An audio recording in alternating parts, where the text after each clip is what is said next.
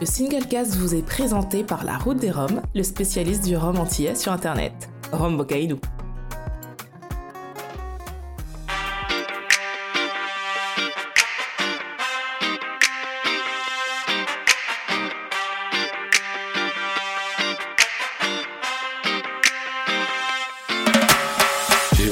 Écoutez donc le single cast en direct ce soir euh, sur la confrérie du Rhum, l'émission qui parle de Rhum sans gueule de bois. Et nous voici donc euh, pour une nouvelle émission, comme toutes les deux semaines. Hein. Maintenant, vous commencez tout doucement à avoir le rythme. Et euh, ce soir, un sujet un peu particulier. ce soir, on va vous parler des Rhums de Madère, parce qu'il y a effectivement un festival qui est le Festival des Rhums de Madère, donc le Madeira Rum Festival, comme ils disent si bien,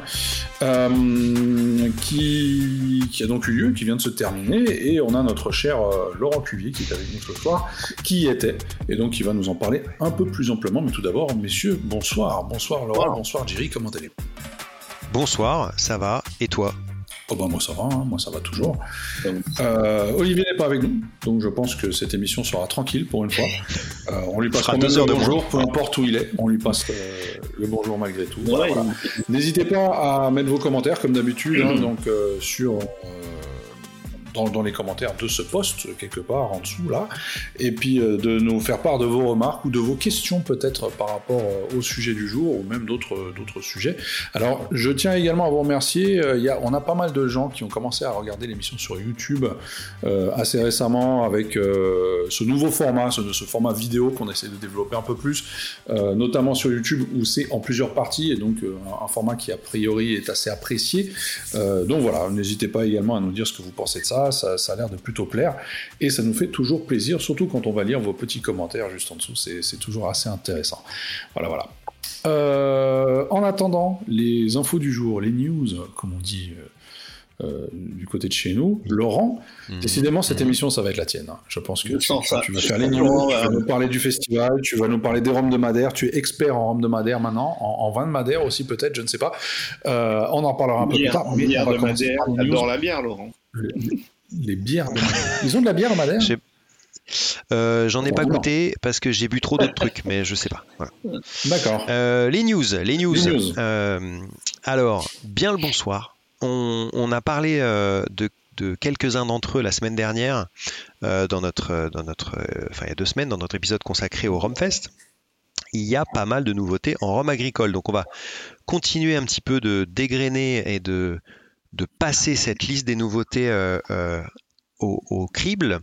Euh, on commence avec un classique qui revient avec sa récolte 2022, c'est le Clément Canne bleu, toujours dans sa jolie bouteille bleue, évidemment. plusieurs récoltes 2022, une autre avec Baie des Trésors et son rhum blanc plein soleil, une récolte 2022 remarquée. Beaucoup de nouveautés chez la favorite avec ben, pour changer deux récoltes 2022, la digue d'abord, et puis le brut de deux colonnes, euh, récolte 2022 qui m'a qui m'a bien plu. Les explorations 4 et 5 quand même hein, entre les deux. Ça fait beaucoup hein. ça fait 2022, voilà. Euh, Exploration 4 et 5, donc c'est les, tests un petit peu que Franck Dormois fait euh, sur des vieillissements. Donc là, les 4 et 5, c'est des ESB euh, vieillis dans des fûts neufs de chêne français et dans des fûts neufs de chêne américain. Les deux euh, ont subi une chauffe moyenne, et ça provient tout ça de chez Navarre, la tonnerie Navarre. Mais c'est pas fini puisque la famille Dormois nous offre aussi un millésime 2016 et un brut de fût 2014, les deux vieillissements ex-Bourbon. Euh, on continue, on repart sur des blancs avec Père là-bas et encore un nouveau. On avait parlé de révélation il y a peu de temps, et ben là c'est autour du euh, canne jaune. Euh, que certains ont pu déguster au Rumfest. encore très, très atypique et très exubérant. des blancs, des blancs, des blancs. Paparouillot avec justement deux rhums blancs. L'œilleton, c'est le dernier en date. Mais il y a également le premier vieux de la marque je dis de la marque plus que de la distillerie, qui s'appelle Génération, puisqu'en fait c'est un rhum vieux qui a été distillé sur Colonne, alors on ne sait pas forcément d'où il provient, mais en fait il avait été acheté à une, autre maison, euh, plus ou moins à la création de, la distillerie Paparouillot, et donc maintenant ils ont un stock, et ça c'est le premier qui sort euh, sous, leur, euh, sous leur nom, donc voilà, qui sort un petit peu des, de l'identité Paparouillot, mais, qui n'était pas plus mal pour autant. HBS, l'habitation pour séjour en Martinique, nous propose sa cuvée du bout du monde exclusivement élaborée à partir de canne vanille. Et moi, ce que j'aime bien, c'est que enfin, ça va faire une référence qui normalement devrait être un peu pérenne et qu'on devrait revoir chaque année, sachant que pour l'instant, c'était pas toujours simple de s'y retrouver dans toute leur, dans toute leur cuvée. et elle est à non, je sais, elle est à 50, je crois. premier vieux également, appelé le flamboyant, et celui-là est à 48%. Et puis je vous parlais il y a quelques semaines de Montebello avec sa gamme La Rencontre, qui avait été euh, inaugurée par euh, deux références euh, celtiques, avec un whisky et un whisky breton et un pommeau de Bretagne.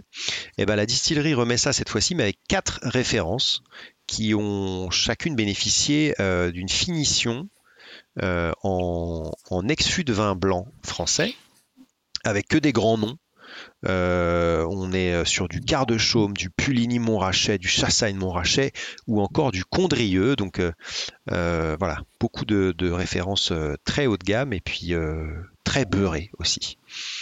Et puis on finit avec, parce qu'il fallait quand même que je l'évoque, dans le pur jus, mais cette fois-ci d'une provenance un peu plus atypique, c'est le rhum Kamikara, qui est un rhum indien et qui arrive avec deux âges différents, un 3 ans, qui est orienté mixologie, c'est comme ça que j'ai compris. Mhm. Et puis un 12 ans, qui est plus euh, a priori pour la dégustation, fait, euh, fait remarquable une part des anges absolument euh, hallucinante. Au Romfest, on avait parlé un petit peu avec la, demoiselle qui était derrière le stand et qui m'avait dit qu'ils étaient à Enfin, en gros, qu'après 12 ans, il restait moins de 10%, je crois, du liquide de départ. voilà. Après, je l'ai goûté, c'est pas mon truc. Il n'a pas l'air emballé. Ah non, D'accord. Très bien. Et c'est tout pour aujourd'hui. Bah écoute, merci beaucoup euh, pour ces news, donc comme d'habitude. Euh, le sujet du jour, les Roms de Madère. Les Roms de Madère, pour ceux qui ne savent pas, cette euh, petite île portugaise, faisant partie du Portugal tout simplement, au milieu de l'océan Atlantique, où tu t'es rendu récemment à l'occasion du Festival du Rhum de Madère. Absolument. C'est ça. Le festival euh, du Rum de Madeira. Rum de Madeira. L'accent incroyable. Euh, oui, oui, en fait, euh, ça fait, ça fait depuis 5 ans qu'il y a ce, je crois, ah, ce festival du rhum. Ouais, ouais. Euh, et, chaque année, ils invitent une petite euh, délégation, on va dire que c'est une sorte de presse tour, pourrions-nous dire, mhm. euh, une petite délégation de, européenne principalement, voire américaine potentiellement. nous avions une, une new-yorkaise avec nous cette année, entre autres.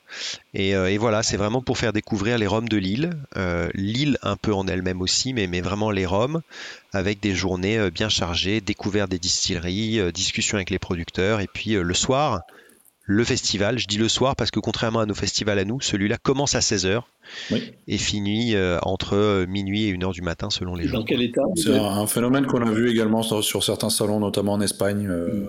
où c'est un peu le, même, les mêmes créneaux, Alors, hein, où ça commence assez tard. Ouais, ouais ça, colle avec le, format, puisque c'est un salon donc qui est en fait disposé sur une, une des artères de la capitale euh, de Madère, euh, Funchal. Mhm. Euh, et en fait, tout le monde peut, peut y accéder. C'est d'accès libre, c'est gratuit.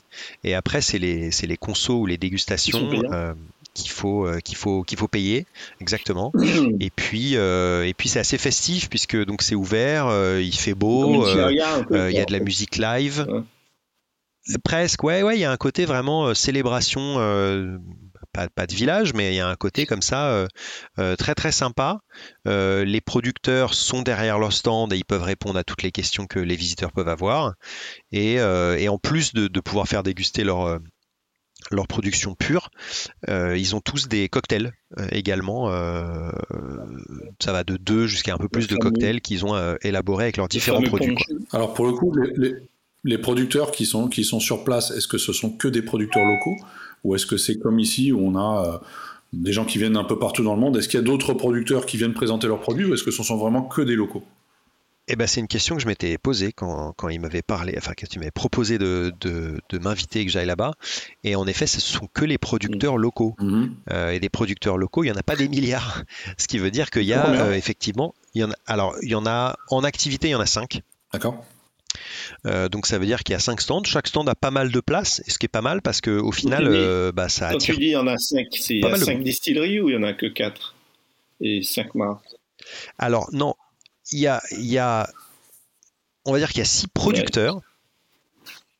mais il y en a un qui ne distille plus depuis environ 5 ans. Euh, les autres sont tous en activité, sachant qu'il y en a un qui a commencé il y a très peu de temps, tellement peu de temps qu'il n'a pas encore de rhum euh, de Madère vieux, puisque c'est un peu comme, comme par chez nous, il faut au moins qu'il ait 3 ans euh, pour être appelé rhum vieux. Donc, donc lui, il en est encore qu'au balbutiement, il a, il a des choses en vieillissement, mais, mais pour l'instant, c'est pas commercialisable. Alors j'ai une question, est-ce qu'ils font tous du rhum agricole ou il y en a encore qui font du, du rhum de, de sirop ou de mélasse alors déjà, eh ben, avant, de répondre à la question de Jerry, peut-être préciser effectivement que euh, la spécificité du rhum de Madère, que tu peux peut-être nous expliquer. Alors le rhum de Madère euh, est, régi par une, euh, une, IG, c'est l'IG rhum de Madère, et il y a un certain nombre de règles parmi lesquelles il faut que le, le, le, rhum euh, soit issu de la fermentation et la distillation du pur jus de canne. Mhm.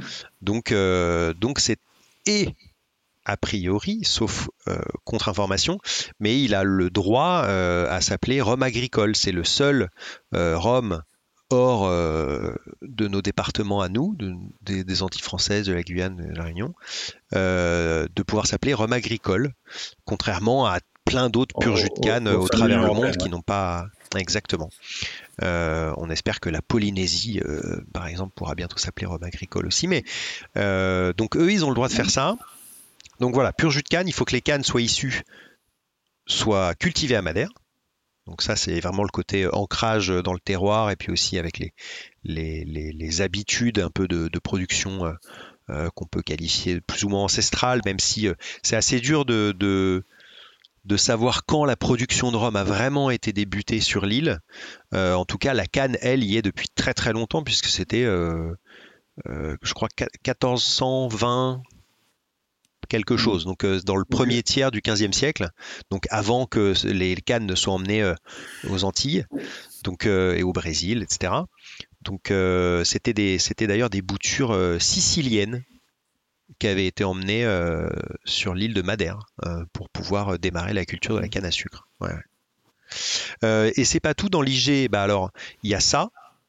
Et en fait, ce qui est rigolo, c'est que entre le début, donc canne, canne de Madère et puis pur jus, et la fin où en fait il y a des, des, des, des, règles sur le vieillissement, donc minimum 3 ans, et mmh. après ça va de 3 en 3 c'est 3, 6, 12, etc. Jusqu'à jusqu'à 25, c'est au moins jusque-là. Et à chaque fois, il y a des termes euh, dont je ne me rappelle pas, mais on va dire c'est réserve, vieille réserve, extra réserve, etc. Mhm. Euh, et en fait, entre donc le tout début de la prod et le vieillissement et un panel de dégustation, mhm. euh, il y a, y a un, un, panel alors, qui est régi par l'organisme qui s'appelle l'IFBAM, qui, qui, qui s'occupe de la réglementation et de la promotion euh, de différents produits de Madère. Donc ça peut être le vin, ça peut être le rhum, ça peut être différents artisanats. Euh, et ben entre ça, les gens font ce qu'ils veulent. Ok. Donc durée de fermentation, comme tu veux. Euh, colonne, pot style, comme tu veux. Euh, donc ça c'est assez, euh, c'est assez intéressant. Et puis après il y a des petits détails comme euh, on peut rajouter du caramel colorant sans que ça ait un impact sur le goût, de l'adjonction d'eau évidemment pour les réductions. Mhm. Mais, mais en gros c'est tout. Donc ça laisse quand même une, une marge de manœuvre très large. Bien sûr, le comité de dégustation à la fin veille. Il ne faut pas que ce soit un truc complètement barré par rapport euh, à ce qu'ils ont identifié comme étant euh, euh, un petit peu le, schéma organoleptique, on va dire, du rhum de Madère. Mais, mais ouais, c'est rigolo, ça nous sort un peu de, des règles qu'on a plus l'habitude de voir nous, auxquelles on est habitué dans nos rhums français. Quoi. Et donc pour revenir à la question de Jerry, aujourd'hui, c'est quoi qui est le plus le plus utilisé finalement pour la production Le jus. Est-ce que c'est le, jus de l'agricole ou est-ce qu'on on, d'autres choses également? Moi j'ai vu que du jus. Euh, vraiment du rhum élaboré uniquement à partir de, pur jus de canne. Mhm. Donc on voit les, moulins euh, dans, les, dans les distilleries. par contre, certaines, je crois qu'il y en a deux, distilleries produisent ce qu'ils appellent eux du, miel de canne, ce qui est simplement du jus réduit, un peu comme du sirop de batterie où l'eau s'évapore. Mais a priori, ils le, ils le, vendent en tant que tel. Ils ne s'en servent pas comme matière première pour produire du rhum euh, ensuite. Quoi. même chez Hinton, ils le font pas Ils le distillent pas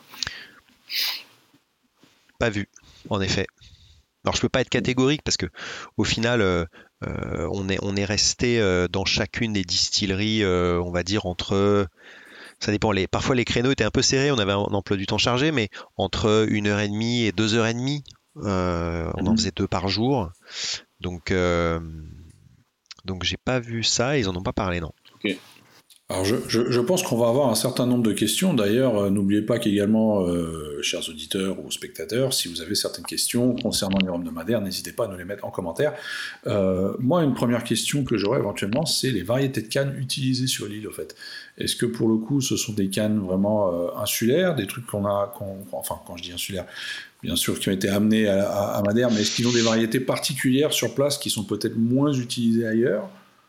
Alors oui, ils ont, ils avaient surtout parlé. Ils disaient en fait, il y a essentiellement trois cannes, si je me rappelle bien, euh, dont une qui représente euh, la majeure partie de des cannes utilisées pour mhm. la production de rhum, et une autre en revanche qui représente qu'une toute petite partie, quelques pourcents, euh, et qui ne pousse que sur une partie de l'île qui était vers le sud-est, est, est-sud-est, qui s'appelait la Kanyeka, je crois, et qui est en fait beaucoup plus, euh, beaucoup plus fine, mais par contre qui est euh, euh, très, très sucrée, très juteuse et très sucrée, mais qui est beaucoup plus fine. Donc, qui est pas forcément la plus simple et, et, du coup, elle est un peu plus fragile aussi. Mais, mais en effet, et puis alors les noms, alors malheureusement, comme enfin les noms que j'avais vus, les, les codes, correspondait pas forcément, je pense, à ceux à quoi on est habitué avec des B, avec des, enfin tu sais, les, des trucs qui viennent de la Barba, les trucs qui viennent de la Réunion, etc. Et donc là, c'était d'autres lettres, et du coup, je pense qu'ils avaient un, codage peut-être à part. Un peu différent. ouais, ouais. Mais en tout cas, euh, euh, voilà, je, me rappelle bien trois variétés, dont une principale et une très minoritaire, et puis une entre, entre les deux. Quoi. Et en termes de récolte, est-ce qu'on va privilégier la récolte euh, manuelle, la récolte à la machine? Ah bah alors ça, j'allais dire. Est-ce que c'est variable en fonction? Ou pas bah en fait ils ont ils ont que, enfin ils ont pas de possibilité du tout euh, de, de, faire à la machine. En fait, l'île est, est, complètement escarpée, c'est-à-dire que c'est vraiment très montagneux, c'est très très vert. Enfin, par contre, bon, l'île est, est, à voir, c'est vraiment impressionnant, mais c'est extrêmement montagneux tous les versants sont verts ou alors euh, parsemés de maisons comme ça. Euh, tout est en pente pratiquement et c'est pour ça d'ailleurs ils ont un système d'irrigation qui marche super bien parce que au sommet c'est presque tout le temps dans les. Enfin, il y a beaucoup de nuages, du coup c'est très humide et ils vont, ils ont mis un système depuis des siècles euh, qui permet de, répartir l'irrigation comme ça partout sur l'île et pour la culture entre autres, mhm. c'est quand même parfait. par contre, non, voilà, ça permet. Ils sont obligés de tout faire à la main. Euh, ils sont obligés vraiment de tout faire à la main. Et puis alors, euh, ouais, travailler sur des coteaux comme ça, euh, que ça. J'ai vu quelques coupeurs de canne. On a eu la chance de voir quelques coupeurs de canne. C'était chez Oresigno, mhm. où justement ils en avaient gardé quelques-unes. Ils ont un champ juste à côté de, la distillerie, et, ils avaient gardé ces cannes-là. Ils avaient commencé à les récolter quand on, quand on. Ils sont en période de récolte là également. Ouais, en gros, c'est de mars à mai. Mi-mars, euh, mi-mars euh, jusqu'à mai. Euh, et en termes de volume, ça, ça, ça, ça, représente quoi Ce que j'allais dire, on sait ce que ça représente en termes de, de, On part avec une île comme la Martinique ou la Guadeloupe. Non, en termes, alors déjà en termes de surface, c'est c'est pas bien grand. Je crois qu'ils sont là à environ 170 hectares en tout. Toute distillerie confondue. Euh, enfin, tout, en tout, sur, sur l'île en termes de, plantation. Alors, entre 170 et 175, donc c'est vraiment euh, peanuts. c'est vraiment tout petit.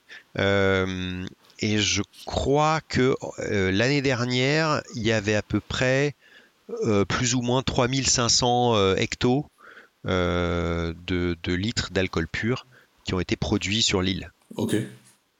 Donc, euh, donc c'est vraiment pas, pas, pas, grand chose. La majeure partie de la consommation est locale.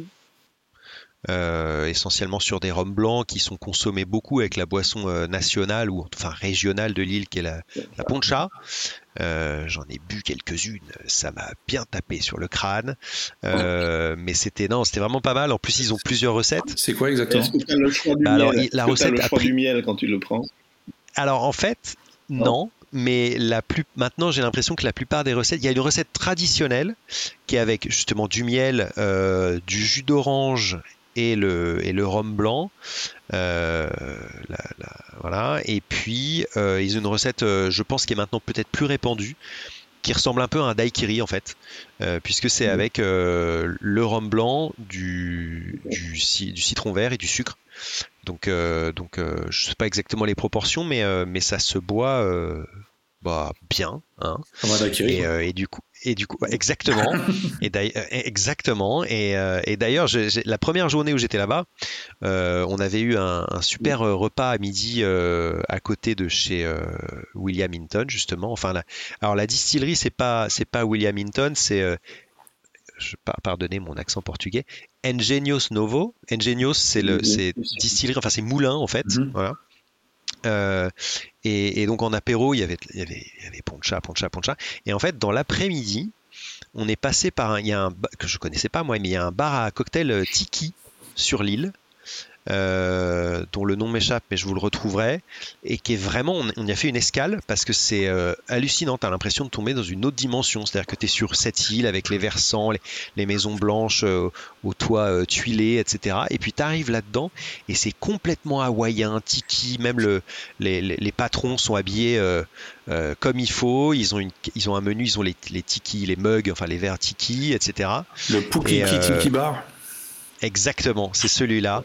Euh, bien joué. Et puis, euh, et donc là, ils nous ont fait des, des daiquiris pour le coup, euh, histoire qu'on ne leur demande pas tous des trucs différents, et puis on n'avait pas forcément le temps.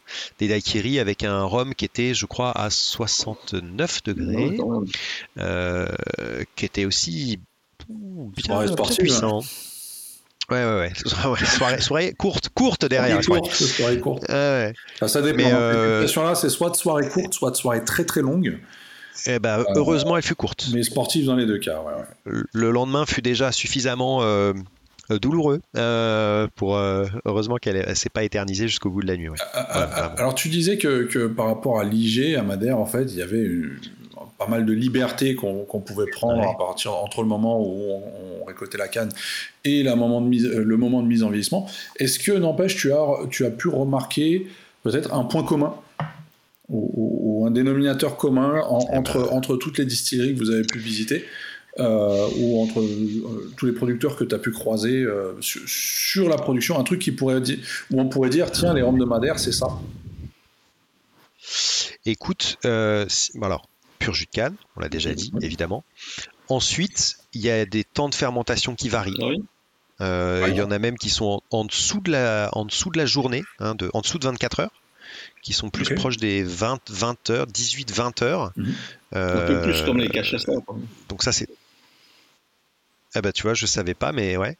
Et puis euh, et puis après ça va, alors ça va pas très très long, mais ça peut aller jusqu'à on va dire 2-3 jours, euh, voire un peu plus. Il y en a un qui, il y en a un qui fait plus, mais qui, mais qui est vraiment euh, fermentation à température contrôlée. Enfin tout est, est très contrôlé, donc il préfère des fermentations longues. Euh, ensuite sur la sur la distillation, euh, il y en a qui utilisent des colonnes, colonnes créoles. Mhm. Il y en a qui utilisent alambic. Alors, il y en a un, c'est une forme d'alambic que je connaissais pas. Bah, c'est Orésigno encore un alambic portugais, dit portugais, à vase un peu, un peu comme pour les, les euh, ces alcools de mar euh, Oui. de, de raisin. Euh, et puis, euh, il y en a un autre qui, qui fait une double distillation, euh, qui est le seul et qui est complètement en dehors de, du côté traditionnel. hein. tous les autres, c'est euh, c'est une seule passe. Euh, lui, il fait une double distillation avec une première distillation dans une autre distillerie, et ensuite il ramène chez lui et il fait une deuxième distillation sur un alambic. Euh, hybride, on va dire un peu avec le, le pot et puis la colonne euh, derrière de rectification. Donc, euh, donc tu vois là-dessus, pas de point commun tellement non plus. Ils produisent tous du rhum blanc. Et sur les vieillissements, alors si, il y a plusieurs vieillissements différents, mais euh, ça m'a donné l'impression qu'ils se recentrent quand même beaucoup sur le vieillissement en, ex-fût de vin de Madère. Euh, justement, c'était. C'est une question qu'on nous a également posée dans les commentaires. C'est quels types de fûts sont utilisés pour, pour, le vieillissement des rhums? Bah, C'est beaucoup ça. C'est beaucoup vin de Madère. Alors, ce qui semble pas, pas con à deux titres, c'est que premièrement, bah, ils, ont des, ils, ont, ils en ont à foison, des fûts de vin de Madère, et puis ils sont très frais. Parce que souvent, quand on voit des trucs qui sont vieillis ou finis avec euh, fût de vin, euh, parfois ça, ça, grince un petit peu sur le côté soufré, sur le côté. Bon. Donc là, là c'est très frais. Donc c'est une bonne chose, même s'il m'est arrivé, pas forcément pendant ma visite là, mais par le passé de goûter des, des rhums de Madère où il y avait quand même ce côté soufré, hein, ça, ça m'est arrivé, euh, qui n'était pas le plus agréable. Et puis, euh, et puis après, ça, ça va aussi dans le côté euh, régional, j'allais dire presque terroir, ou en tout cas, on reste sur un produit vraiment, même sur le vieillissement et sur le, choix des fûts, sur un truc qui vient de l'île. Donc c'est aussi quelque chose qui me semble assez logique et puis qui fait aussi un argument. Quoi. C'est, plutôt vendeur de se dire bah, tout, y compris le bois, euh, qui est souvent d'ailleurs du chêne français à la base, euh, avant d'avoir du, du vin de Madère à, l'intérieur. Mmh. Euh, voilà, et plutôt des. Enfin, ça dépend lesquels, mais c'était pas mal de vieux fûts. Ah, quelle, est la proportion de, de, blanc par rapport au vieux? Est-ce que franchement le vieillissement c'est quelque chose qui, est, qui était important ou est-ce que c'est plutôt récent?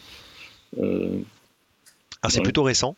Euh, et clairement, comme je te disais, comme la production est euh, en grande partie locale pour les pour les ponchas, pour les, mmh. euh, bah, du coup, ça c'est avec du blanc, c'est sûr. et le vieux, bah, on voit qu'il y a des il y a des efforts qui sont faits, mais ça reste récent. Donc ils, ils essayent de s'améliorer. On était plusieurs à penser que ça pourrait être intéressant qui, et je pense qu'il y en a qui ont commencé à mettre ce genre de, de choses en place, mais qui fassent appel à des, euh, peut-être à des gens euh, qui ont une plus longue expérience en termes de vieillissement. Mhm. Ça pourrait être la Martinique, euh, ça pourrait être d'autres pays, ça pourrait être même la, France. Est-ce que ça pourrait être le, le, Portugal, enfin le mainland Portugal? Bon, en tout cas, je pense que ça pourrait être intéressant. Eux, ils font beaucoup, je pense, de ces dernières années, en tout cas, ils ont fait beaucoup de tests. Mhm. et donc, ils ont fait parfois des erreurs. Euh, mais ce qui est bien, c'est qu'ils ils, enfin, ils en prennent leçon. C'est-à-dire qu'ils voilà, ils s'améliorent, ils font des tests, mais c'est vraiment dans l'optique d'avoir des, des, pratiques euh, de mieux en mieux pour avoir un produit final le meilleur possible. je suppose que tu as goûté euh, pas mal de rhum vieillis. Moi, j'en ai pas goûté énormément, mais je, je reste sur l'impression que c'est des rhums très très boisés. Est-ce que je, tu as pu faire une différence Je partage cet avis, ouais. Écoute, alors, ça va dépendre des distilleries.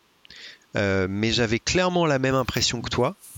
Euh, jusqu'à jusqu'à cette visite parce que j'avais eu l'occasion bah, de euh, soit en salon soit chez des cavistes de, goûter des, des rhums de Madère des vieux enfin des blancs et des vieux et sur les vieux ça, me plaisait mm. moyennement. Je parle de ça il y a 3, 4, 5, 6 ans peut-être, euh, où il y avait euh, un boisé très très marqué, un boisé qui faisait, alors qui plaît à certaines personnes, mais qui n'est pas mon truc à moi, qui faisait un peu parfois penser à du Rémoninck. Euh, tu vois, ce, truc très, très riche. très,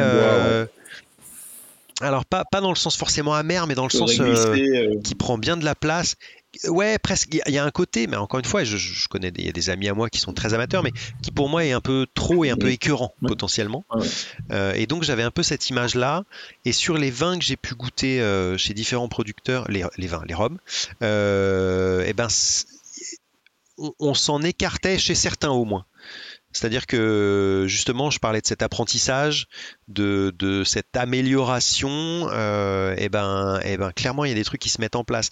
Et ça, ça va complètement dépendre de, ce que recherche et de l'état d'esprit des patrons de la distillerie.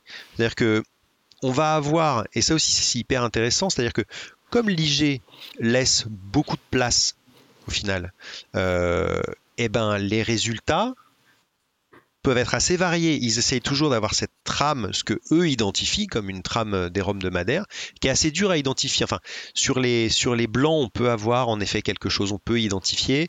Sur les vieux, comme les, les vieillissements vont être assez variables, c'est un peu plus compliqué à mon sens.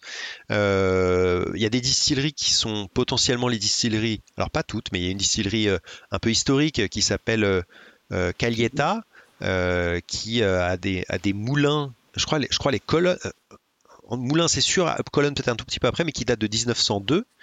Euh, et, eux, leur idée, c'est la tradition, on change rien, rien ne bouge, on fait comme ça a été fait depuis le départ. Et du coup. Euh, parce qu'eux visent surtout la, c'est parce que... locale, cette distillerie, je pense. Absolument. Et c'est entre autres parce que c'est eux qui font le blanc historique pour faire la poncha. Mm-hmm. Euh, mais bon, voilà, ce serait, ce serait peut-être discutable sur les vieillissements, euh, même s'ils ils ont des, ils ont des, vieux trucs. Hein, ils ont jusqu'à 24 ans, et alors ça se trouve ils ont même plus vieux, et puis ils ont des millésimes, euh, donc ils ont aussi des, vieux, des vieux roms. Mais vraiment, eux, ils essayent de, rien toucher. Et à l'opposé de ça, tu as la plus récente des distillés, celle dont je parlais tout à l'heure, qui s'appelle Vigna Alta, et qui, est vraiment ils n'ont pas encore de vieux, c'est eux qui font la double distillation. Euh, le, le, proprio, enfin qui est distillateur, et puis, enfin, il fait tout, hein, de toute façon, c'est un petit truc. Euh, il, vient du monde du vin, du, vin de Madère. Et du coup, il a certains réflexes, ou en tout cas, il essaye d'apposer de, certains critères de ce qui, pour lui, la qualité à la production de rhum. Ce qui fait qu'on lui, il va peut-être trouver des défauts dans les, dans les traditionnels euh, euh, rhum de Madère, que lui va essayer de gommer. Donc c'est lui qui va faire cette, cette fermentation plus longue mais très contrôlée, euh, donc double distillation, où en effet, alors il nous a fait goûter, on, sort de ce qui est pour moi le, vin de Madère. D'ailleurs, je crois qu'il s'était fait retoquer peut-être une ou deux fois par le, comité de dégustation, mhm. qu'il appelait d'ailleurs de Taste Police, hein, la, police du goût. Euh, ce qui faisait parce que celle, la, dame euh, qui nous accompagnait, euh, Robina, salut, était de cet organisme-là. Donc bon, ça la faisait marrer, mais je pense qu'il y, y, a dû avoir des rapports parfois un peu, peut-être pas houleux, mais un, peu tendus à l'occasion. Ouais, ouais, ouais. c'était rigolo. Alors, tu, disais que, donc, selon leur IG, bon, ils peuvent avoir des, des, des très très vieux. Tu disais que certains en avaient. 24 euh, ans et plus. Est-ce que tu as pu goûter ces choses-là? Absolument. Euh, et, ça me fait aussi aussi. Parce que, parce que du coup, je me pose. Alors, en, termes, je, je, me rends pas vraiment compte en termes de, de, climat, ce que ça représente. Est-ce que c'est un climat quand même plus frais qu'on peut retrouver par rapport à, celui des Antilles? Donc, est-ce qu'on a une part des anges peut-être qui est différente euh, Ou est-ce qu'on est dans le même type de climat Et du coup, comment est-ce qu'on fait pour avoir un rhum de 24 ans? Comment c'est Il y a, il y a une, euh, il y a une saison sèche euh, et une saison plus humide. Euh, là, quand on y était, nous, j'avais regardé un peu le, le la pluviométrie est, assez faible. Que pendant la, saison humide, qui est l'hiver en gros, hein, mmh. puisque c'est les mêmes, ils sont plus ou moins les mêmes saisons que, que sur le continent, il pleut beaucoup. Et puis l'été, euh, c'est très sec et il fait très chaud. Et du coup, euh, mais avec une. Enfin, c'est très sec. Il y a quand même beaucoup d'humidité sur les. Il y a qu'à le voir à la, à la végétation hein, qui est mhm. vraiment luxuriante. Euh, et d'ailleurs, les cannes, enfin, je sais qu'au début de la culture des, des cannes, puisqu'ils récoltent en là en ce moment. Euh, et par contre, au début, quand les cannes se mettent à, pousser, là, il y a besoin de pas mal d'irrigation, justement parce que c'est un moment où il fait encore très chaud. Euh, au niveau de la part des anges, alors ils ont un peu, enfin, je je, sais pas exactement, mais vu, le climat, alors figure-toi qu'il y en a un, il y en a un qui, je crois, les met dans un entrepôt euh, absolument pas enfin hermétiquement fermé, en gros. Ah oui, c'est vrai que par rapport à ça, euh, du coup, ils peuvent faire ce qu'ils veulent aussi. Pour limiter, absolument, hein, complètement. Euh, donc pour limiter, euh, a priori, je pense que c'est ça l'idée, pour limiter la part des anges, il n'y a pas, il y a pas, il y a pas, il y a pas d'aération, il n'y a rien de tout ça. J'imagine qu'il y a aussi moins d'échanges, du coup, hein, parce que, ça doit moins fonctionner ou ça doit, en tout cas, changer des trucs au niveau mmh. du vieillissement. mais la plupart ont des ont des chais, pas, très grands hein, de toute façon. Mhm. Mais encore une fois, voilà, on parle d'une production très très petite. Eux, leur, idée, c'est d'essayer de, faire reconnaître le rhum de Madère, simplement. C'était rigolo parce que. Une, production très très petite pour, pour avoir quand même des fûts qui ont plus de 20 ans, c'est finalement pas si petit que ça quand même.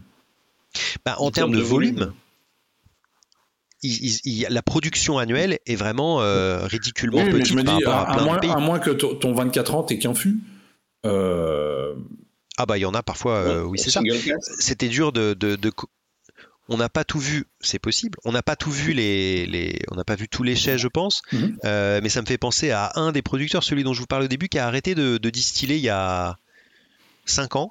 Euh, et alors c'est un peu bizarre comme histoire puisque lui, il a des très très vieux. Il a des trucs qui vont jusqu'à 25 ans et, peut-être plus.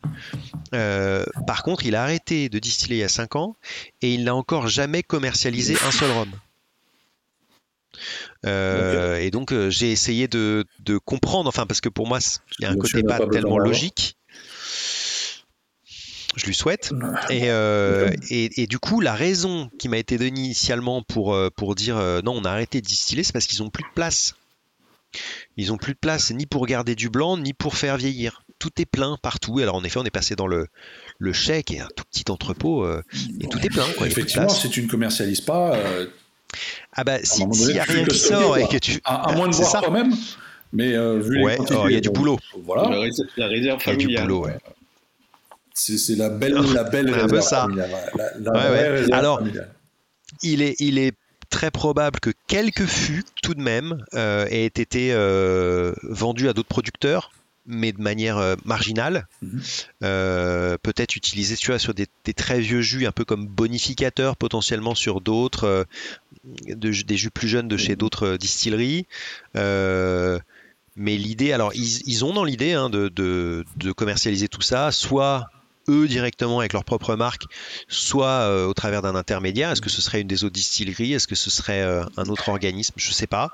Donc euh, c'est dans leur idée. Et puis maintenant, ils me disaient aussi, c'était un peu mignon, ils s'y sont attachés c'est-à-dire qu'ils ont, ils, auraient presque du mal à s'en séparer, mhm. tu vois.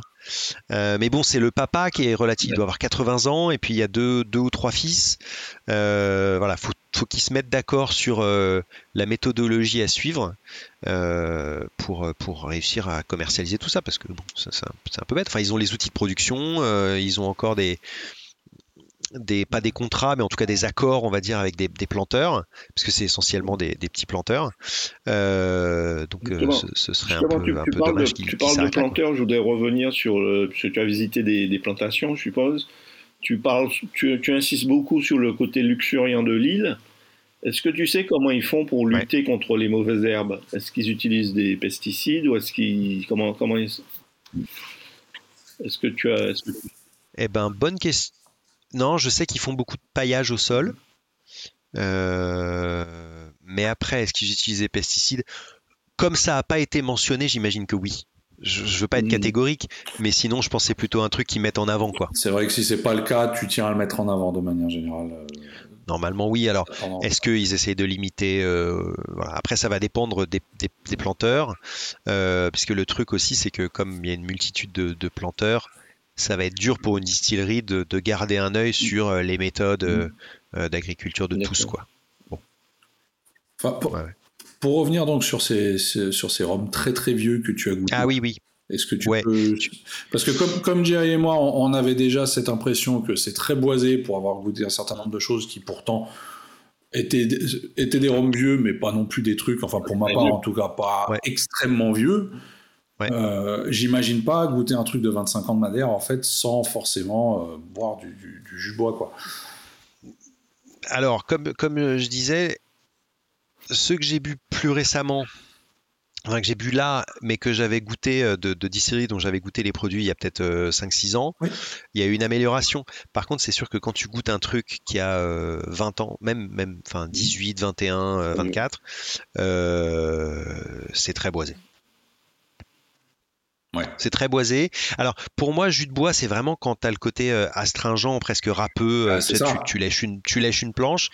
C'est c'est pas forcément dans, ce côté jus de bois là où tu peux avoir ça sur des, je sais pas, des vieux Guyana par exemple mhm, ou mhm. Euh, trucs comme ça. Euh, c'est plus sur ce côté euh, très riche, très très réglisse, très pas, sirupeux, mais il y a une douceur qui est amenée par ce bois un peu à la rémoninque comme comme je pouvais mentionner. Pour, moi, certains rémoninques, certains très vieux rémoninques, je, ça rentre déjà dans la catégorie jus de bois. Hein. D'accord suis très très sensible à ça, très sensible à cette amertume qui, s'en dégage également, etc. Monsieur, a la, langue fragile. Pour, le coup, c'est pardon? Ouais, ouais, monsieur a la langue fragile. Euh, exactement, exactement. je, préfère les, profils plus frais. Voilà. Je vois, je vois. Euh, très bien. Et donc voilà, on parle toujours de, on part toujours de Rome. On parle toujours de Rome. Oui. Et donc, euh, justement, par rapport à, par rapport à Madère, voilà, j'ai un peu ce, côté effectivement où très très vite on, tombe dans l'amertume, on tombe dans le très boisé. On tombe... Ouais. Et, donc, je fait à... quand tu me parles de produits de 20 ans. Euh, ouais, ouais. ouais, mais non, quel intérêt. En fait, le, le, écoute, il y avait des. Pour la, pour la mentionner, il y a une des distilleries qui s'appelle. Euh, et qui est la plus deuxième plus grande, enfin une des deux plus grandes en tout cas, qui s'appelle euh, Ingenios do mhm. Norte, donc le moulin du Nord, qui produit plusieurs marques. C'est assez surprenant d'ailleurs, ils ont plein de gammes différentes. Ils ont entre autres les Branca en blanc, et ils ont aussi 970 euh, en vieux. Euh, et il y en a encore, euh, il y en a encore d'autres dont je me rappelle pas là, mais c'est, je crois que c'est les deux plus, enfin les deux majeurs. Et justement sur ces 970, je me rappelle avoir dégusté ça il y a longtemps, y compris par exemple un 1977 bah, que quelqu'un avait ramené à la Barbade si ma mémoire est bonne, et que nous avions goûté, euh, et qui était, euh, qui était très boisé, que j'avais aussi euh, goûté chez Freddy à une époque, parce que je crois que c'est son année et il avait réussi à trouver une bouteille, et c'était des trucs, vraiment on tombait exactement dans la définition qu'on donnait juste avant, très très riche, mais potentiellement trop, enfin très boisé, comme tu mhm. disais Benoît. Et, et là, on s'est fait, ils nous ont fait un line-up. Alors on a commencé par euh, deux blancs, je crois, et puis ensuite il y avait euh, euh, des vieux, entre autres. On commençait, je crois, avec le 6 ans de chez 970, et puis on, montait un peu en gamme avec des, single casques ou des vieillissements un peu farfelus. Par exemple, ils avaient un vieillissement en ex brandy de Madère, sachant que c'est une production qu'ils ne font pas, c'est-à-dire que tout le raisin est destiné au vin. Donc normalement, tu n'as pas de brandy à Madère, mais il se trouve qu'il y a genre 9, 9 ou 10 ans, ils avaient dû faire du brandy parce qu'ils avaient trop de raisins sur les bras et le jus, il y avait une histoire d'acidité soit pas assez prononcée, soit trop prononcée, je me rappelle plus, mais en tout cas, qui pouvait pas rentrer dans le cahier des charges du vin de Madère. Et du coup, ils se sont dit, bah, qu'est-ce qu'on en fait? Ils en avaient fait du brandy que j'ai pu goûter par ailleurs, qui est très intéressant. Et donc, ils ont fait vieillir du rhum dans ces exfus de euh, brandy de Madère. Euh, donc voilà, ça c'était intéressant aussi. Tout ça pour dire que justement, ces vieux-là que j'ai pu déguster, eh ben, ça a été une excellente surprise. C'est-à-dire que moi qui m'attendais encore une fois à ce profil trop boisé, trop riche et, un peu écœurant, eh ben, il y a un truc qui s'est passé parce que je pense vraiment qu'ils ont fait euh, un vrai travail vieillissement, un vrai travail euh, euh, peut-être changement de fût, assemblage, aération, voilà, plus un, vrai travail de maître de chai avec une gestion des fûts, du vieillissement. Et du coup, et heureusement pour moi et pour les consommateurs, euh, on sortait de ce, de ce trop boisé. Donc euh, intéressant. Euh, une petite remarque que moi je trouve intéressante par rapport à ce que tu viens de raconter, justement, c'est ce côté très, très débrouillard, très improvisateur face à, face à une situation. qui sont finalement liées également à l'insularité, hein, je pense, hein, parce que si, on avait eu ce type de situation maintenant sur, sur la terre ferme, bah, voilà, on a trop de raisins, on les dégage ailleurs. Euh, alors, alors, que là, non, c'est pas le cas. Là, on en a trop. Bon, bah, on va les distiller, on va faire quelque chose. Qu'est-ce qu'on va faire avec dans des fûts, Bon, bah voilà, ça sera du, du one shot. On va avoir des fûts de brandy euh, de Madère, un produit qui n'existe absolument jamais. Ça existait une fois. absolument. Et on va mettre du rhum. C'est rigolo. Je, je, trouve ça très très marrant pour le coup. Je trouve ça très très ouais, C'est vraiment rigolo. Euh, donc, donc ça c'est voilà, c'est ce genre de, de, truc qui marche bien. Et j'ai pu goûter un, un autre. Tout n'est pas sorti. J'ai pu goûter un 77, un autre qui sortira euh, je ne sais quand. Et même lui, et du coup je l'ai dit au gars, parce que ça, je dit, j'avais eu l'occasion on est, on est à du plus de 30 ans là déjà? Si c'est encore ah bah, euh, euh, Clairement, on est même plus, plus, on a 45. Oui. Ouais. Oui. D'accord. D'accord. Eh ben, je sais pas, tu vois. Est-ce que, est-ce qu'à un moment ils se sont rendus compte c'est vraiment trop boisé. Ils l'ont mis dans des fûts vraiment roux, juste pour euh, pour, stockage, ouais. voilà, et puis pour un peu encore d'aération, mais vraiment que ça prenne zéro bois, voire au contraire. en tout cas, je sais pas exactement ce qu'ils ont fait, mais mais c'était, enfin le résultat était là, quoi. Donc donc intéressant, intéressant. Un autre truc chez eux que j'ai trouvé intéressant, c'est les seuls qui disposent de à la fois colonne et, et alambic charentais. Du coup, euh, chez Ingenious do Norte, euh, du coup, ils ont, ils ont trois colonnes plus un alambic. Alors, c'est des petites colonnes. Hein. Euh, Est-ce que du coup, ils font des blends Alors, j'ai demandé. eh ben non. Pas, pas, en tout cas pour l'instant. Alors, ils se ferment pas de porte, mais pas pour l'instant. Pour l'instant, la production du pot, qui est vraiment toute petite, part quasi exclusivement en blanc, et puis c'est au, Enfin, ça sort euh, en brut de brut d'alambic à 40 mhm. entre, entre 40 et 45 mhm. quoi. Donc euh, c'est embouteillé tel quel. Euh, mais j'ai posé la question, ils en ont mis un peu en vieillissement. Bon, alors comme ils en ont pas beaucoup, ça va pas en fait beaucoup en vieillissement, et puis ça va en faire encore moins, et puis j'imagine que ce sera cher. Mais, mais pour l'instant, ils font pas d'assemblage pot de colonne. Et sur les colonnes, ils ont donc trois colonnes et il y en a deux qui ont un profil assez semblable et une un, peu différent. Euh, elles coulent pas toutes au même degré. Il y en a qui sont plus dans, les. Il y en avait deux qui étaient dans les un peu moins de 70 et une qui était plutôt vers les 80. Et quand, quand tu dis c'est des petites colonnes, euh, tu sais à peu près combien de plateaux euh, en moyenne? 15, 15, mais elles sont elles, elles sont euh, enfin le diamètre est, est assez limité quoi. Ouais ouais. C'est vraiment des, c'est vraiment des petits appareils. Euh, euh, ouais. C'est des colonnes en cuivre, tu vois, mais, mais par exemple, chez un des, producteurs, euh, on a pu goûter aussi le, le rhum qui était en train de couler. Et je me suis dit que le cuivre était peut-être un peu passé parce que un des intérêts du cuivre, c'est, d'enlever un peu les, notes soufrées, mais pas de mhm. soufrées euh, comme euh, allumettes craquées, tout ça, mais plus euh, légumes bouillis, enfin dans, dans, mhm. ce, dans, ce, dans cet ordre-là. Et j'avoue qu'il y en a un, j'ai mis le nez dedans. J'ai regardé les autres ils avaient pas l'air de pas ils faisaient pas trop la moue après j'en ai parlé avec un ou deux mais mais moi je me suis dit oh là là ça sent euh, il y avait un côté euh, tu sais un peu oignon quoi. Enfin mhm. tu te dis ouf c'est pas forcément ce que ce que je préfère quand je bois du rhum de l'oignon. Donc euh, donc voilà il y a, ça les colonnes ont beau être en cuivre je sais pas vraiment si elles sont entretenues hein, plus qu'à la colonne. Je leur souhaite parce que sinon ça veut dire que tout leur vont, euh, vont, vont, être un peu daubés, mais euh, mais euh, en tout cas, je crois que, en tout cas chez eux, qui étaient vraiment donc ceux qui sont très liés à la, tradition, etc. Euh, je suis pas persuadé que les colonnes soient entretenues mmh. vachement. Ouais.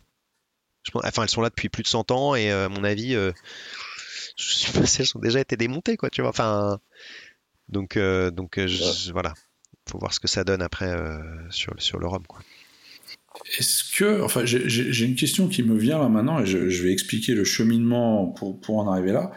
Euh, donc, tu disais pour résumer que la production totale du rhum sur l'île par an, de toutes les mmh. distilleries confondues, était au mmh. final moins que les plus petites distilleries de Martinique, par exemple. C'est-à-dire que toute l'île produit moins que Naisson tout seul. Ils produisent combien des sons je sais Environ 500, 500 000 litres environ par an, de mémoire. Euh, bah ouais, là on est à 3,5 hectolitres. Dans d'hectolitres, euh, Laurent. Ouais. Du coup, c'est peut-être un peu plus quand même. Ah, d'accord, ok, donc c'est moi qui avais mal compris. Mais malgré ça, je me pose. Bon, la question reste quand même la même, parce que du coup, ils vous font venir pour promouvoir euh, les rhums de Madère. En espérant bien évidemment en, les exporter quelque part. Enfin, du moins, je, pense que ça sera un peu l'objectif, ça sera de trouver des, contrats d'exportation avec des distributeurs dans d'autres pays. D'ailleurs, on, notera leur présence sur pas mal de salons à l'international euh, ces dernières années, que ce soit à Paris, à Berlin, etc. etc. Oui. Euh, du coup, est-ce qu'ils ont une marge de progression? En termes de quantité parce qu'on a toujours ce, problème d'insularité, un problème qui est d'ailleurs très très marquant actuellement aux Antilles, hein, où on commence vraiment à, jouer avec les limites du possible. Euh, mm. J'imagine qu'ils en sont peut-être pas là, ou du moins pas encore, Mais est-ce qu'il y a une grosse marge de progression ou est-ce qu'il, vu la taille de l'île qui est quand même très très petite, on mm. est déjà plus ou moins au maximum de ce qu'on peut produire et surtout même en termes d'export, si la majorité du, produit, de la masse est consommée sur place, ouais. est-ce qu'on a la capacité d'exporter réellement? Alors, il y a, y a, pas mal de problématiques là-dedans. Euh, il y en a une où je me suis dit, ça sent pas très bon. On va voir ce qui se passe sur les années à venir, mais il y en a une qui est toute simple. C'est que sur euh, la, surface, on va dire, euh, cultivable de l'île, mhm. bon, bah, il y a beaucoup de vignes pour faire le vin, évidemment.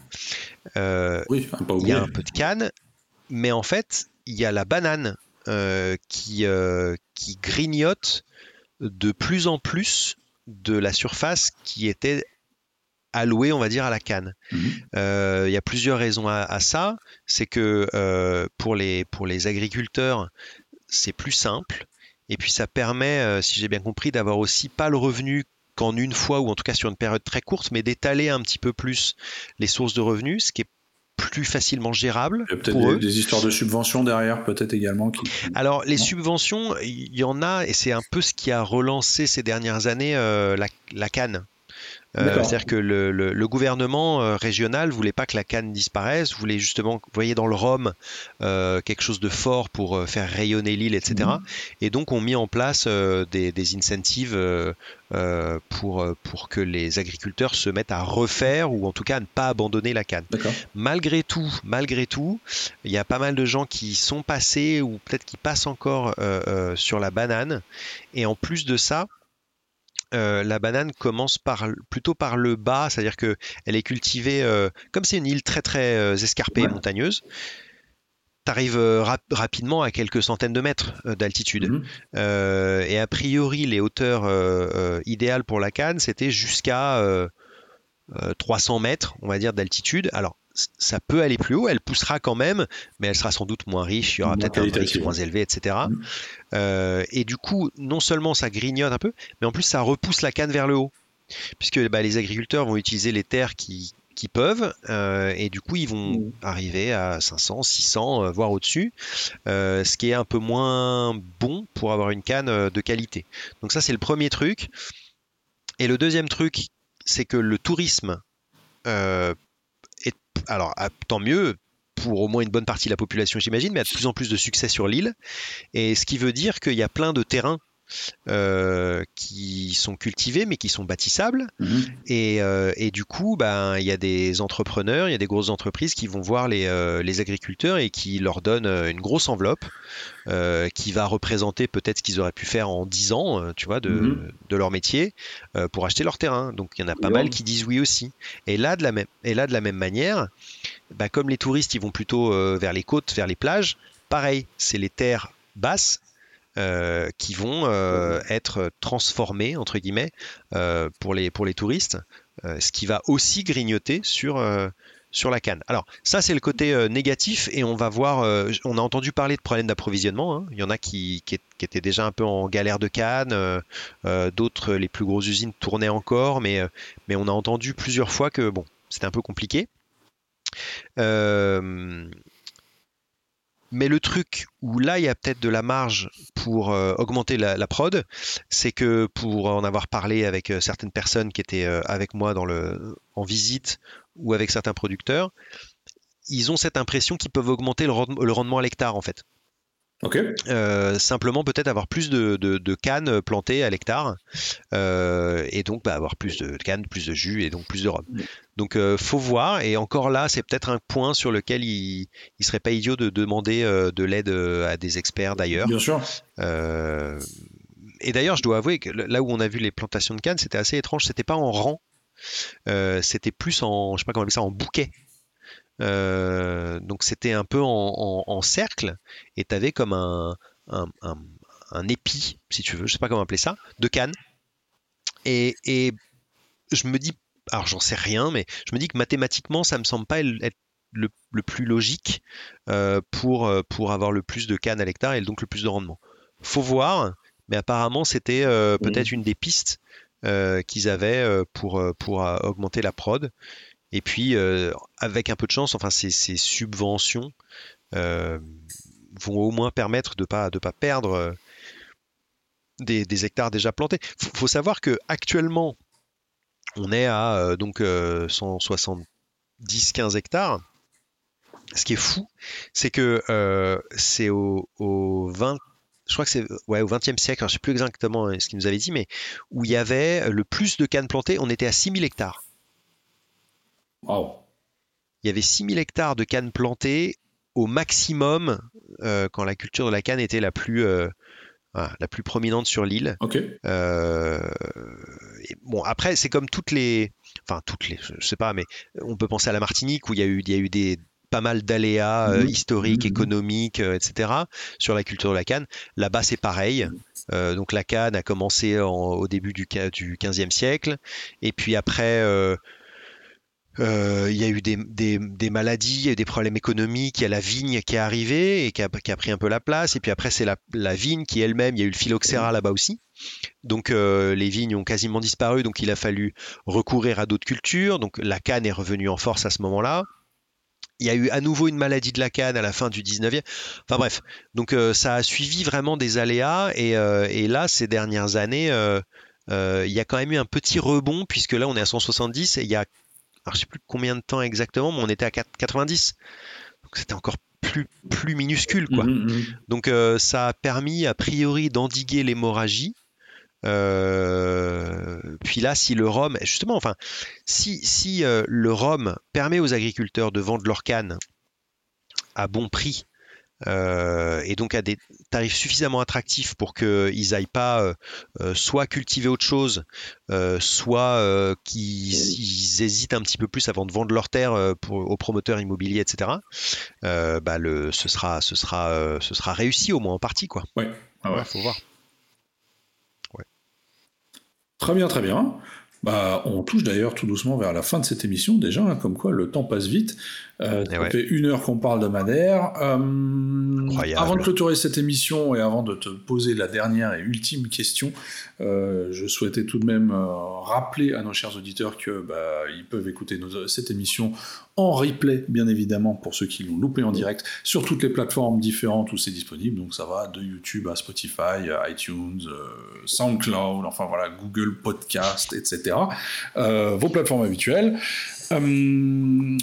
vous pouvez bien évidemment laisser des commentaires, nous envoyer des messages via les différents réseaux sociaux, Instagram et Facebook, sur les pages du Singlecast. Mhm. Euh, éventuellement nous suggérer des différents euh, thèmes de, pour les prochaines émissions, ça fait toujours plaisir. Et puis des fois, ça nous inspire aussi quand on est en panne. Euh, donc voilà, c'est toujours bien parce qu'une panne, ça peut arriver. voilà. Et comme cette émission s'est tournée autour de Madère et que Laurent, tu as très très bien répondu à nos questions, bien évidemment, et que tu t'es également occupé des news, c'était ton émission. Je tiens à te le dire et je tiens à te remercier pour ça. C'était réellement ton émission. Et donc, je vais te laisser, pour la toute première fois et de manière historique, le mot de la fin.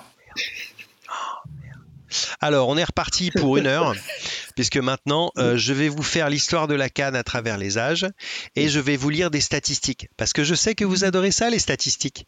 Euh, euh, allez, tiens, si, je vais foutre la merde. Non, plus sérieusement, tu, parce que j'ai pas répondu complètement à ta question avant sur l'exportation. Eh ben, il faut savoir que pour l'instant, à l'exportation, le premier marché des rhums de Madère, eh ben, c'est la France. Voilà. c'est la France. pas le Portugal. Alors non, mais d'exportation en dehors des frontières du pays, j'entends. D'accord, ok. Et non pas de juste de. Puisque le, le premier, c'est Madère, euh, Madère. Le deuxième, c'est le Portugal. Mais très vite derrière le Portugal, il y a la France. Euh, et puis après, euh, un peu plus loin, figure-toi que c'est l'Allemagne. Ouais. Ah. et après, tu as les, les, US et, le, et la Grande-Bretagne également. Donc c'est logique finalement que les gens qui étaient avec moi euh, invités sur ce petit, euh, cette petite visite euh, étaient respectivement d'Angleterre, d'Allemagne, des États-Unis et de la France. C'est, c'est pas ils sont pas complètement débiles hein, finalement. Donc, donc voilà. Et puis si vous aimez bien manger et en quantité, faut y aller aussi. Euh, des fruits de mer absolument incroyables, du poisson, ils, aiment les bonnes choses de la vie sur cette île et ils sont on ne peut plus accueillants et ils parlent très bien anglais, voire français. Euh, je fais un petit, petit teasing euh, touristique pour les, pour les auditeurs. et ce sera mon mot de la fin. Madère, c'était bien. Parfait, merci. Tu as très bien fait ça. Tu, le feras plus souvent dorénavant. En tout Je cas, suis pas sûr. Bon, merci de nous suivre toutes les deux semaines. On se retrouve dans deux semaines pour un nouveau direct. Sinon, l'émission sera en live, sera en replay euh, à partir de ce dimanche. Et d'ici là, on vous dit à bientôt. Bye bye. Salut. Salut. Le single cast vous a été présenté par la Route des Roms, le spécialiste du rhum antillais sur Internet. Rome Bocaïdou.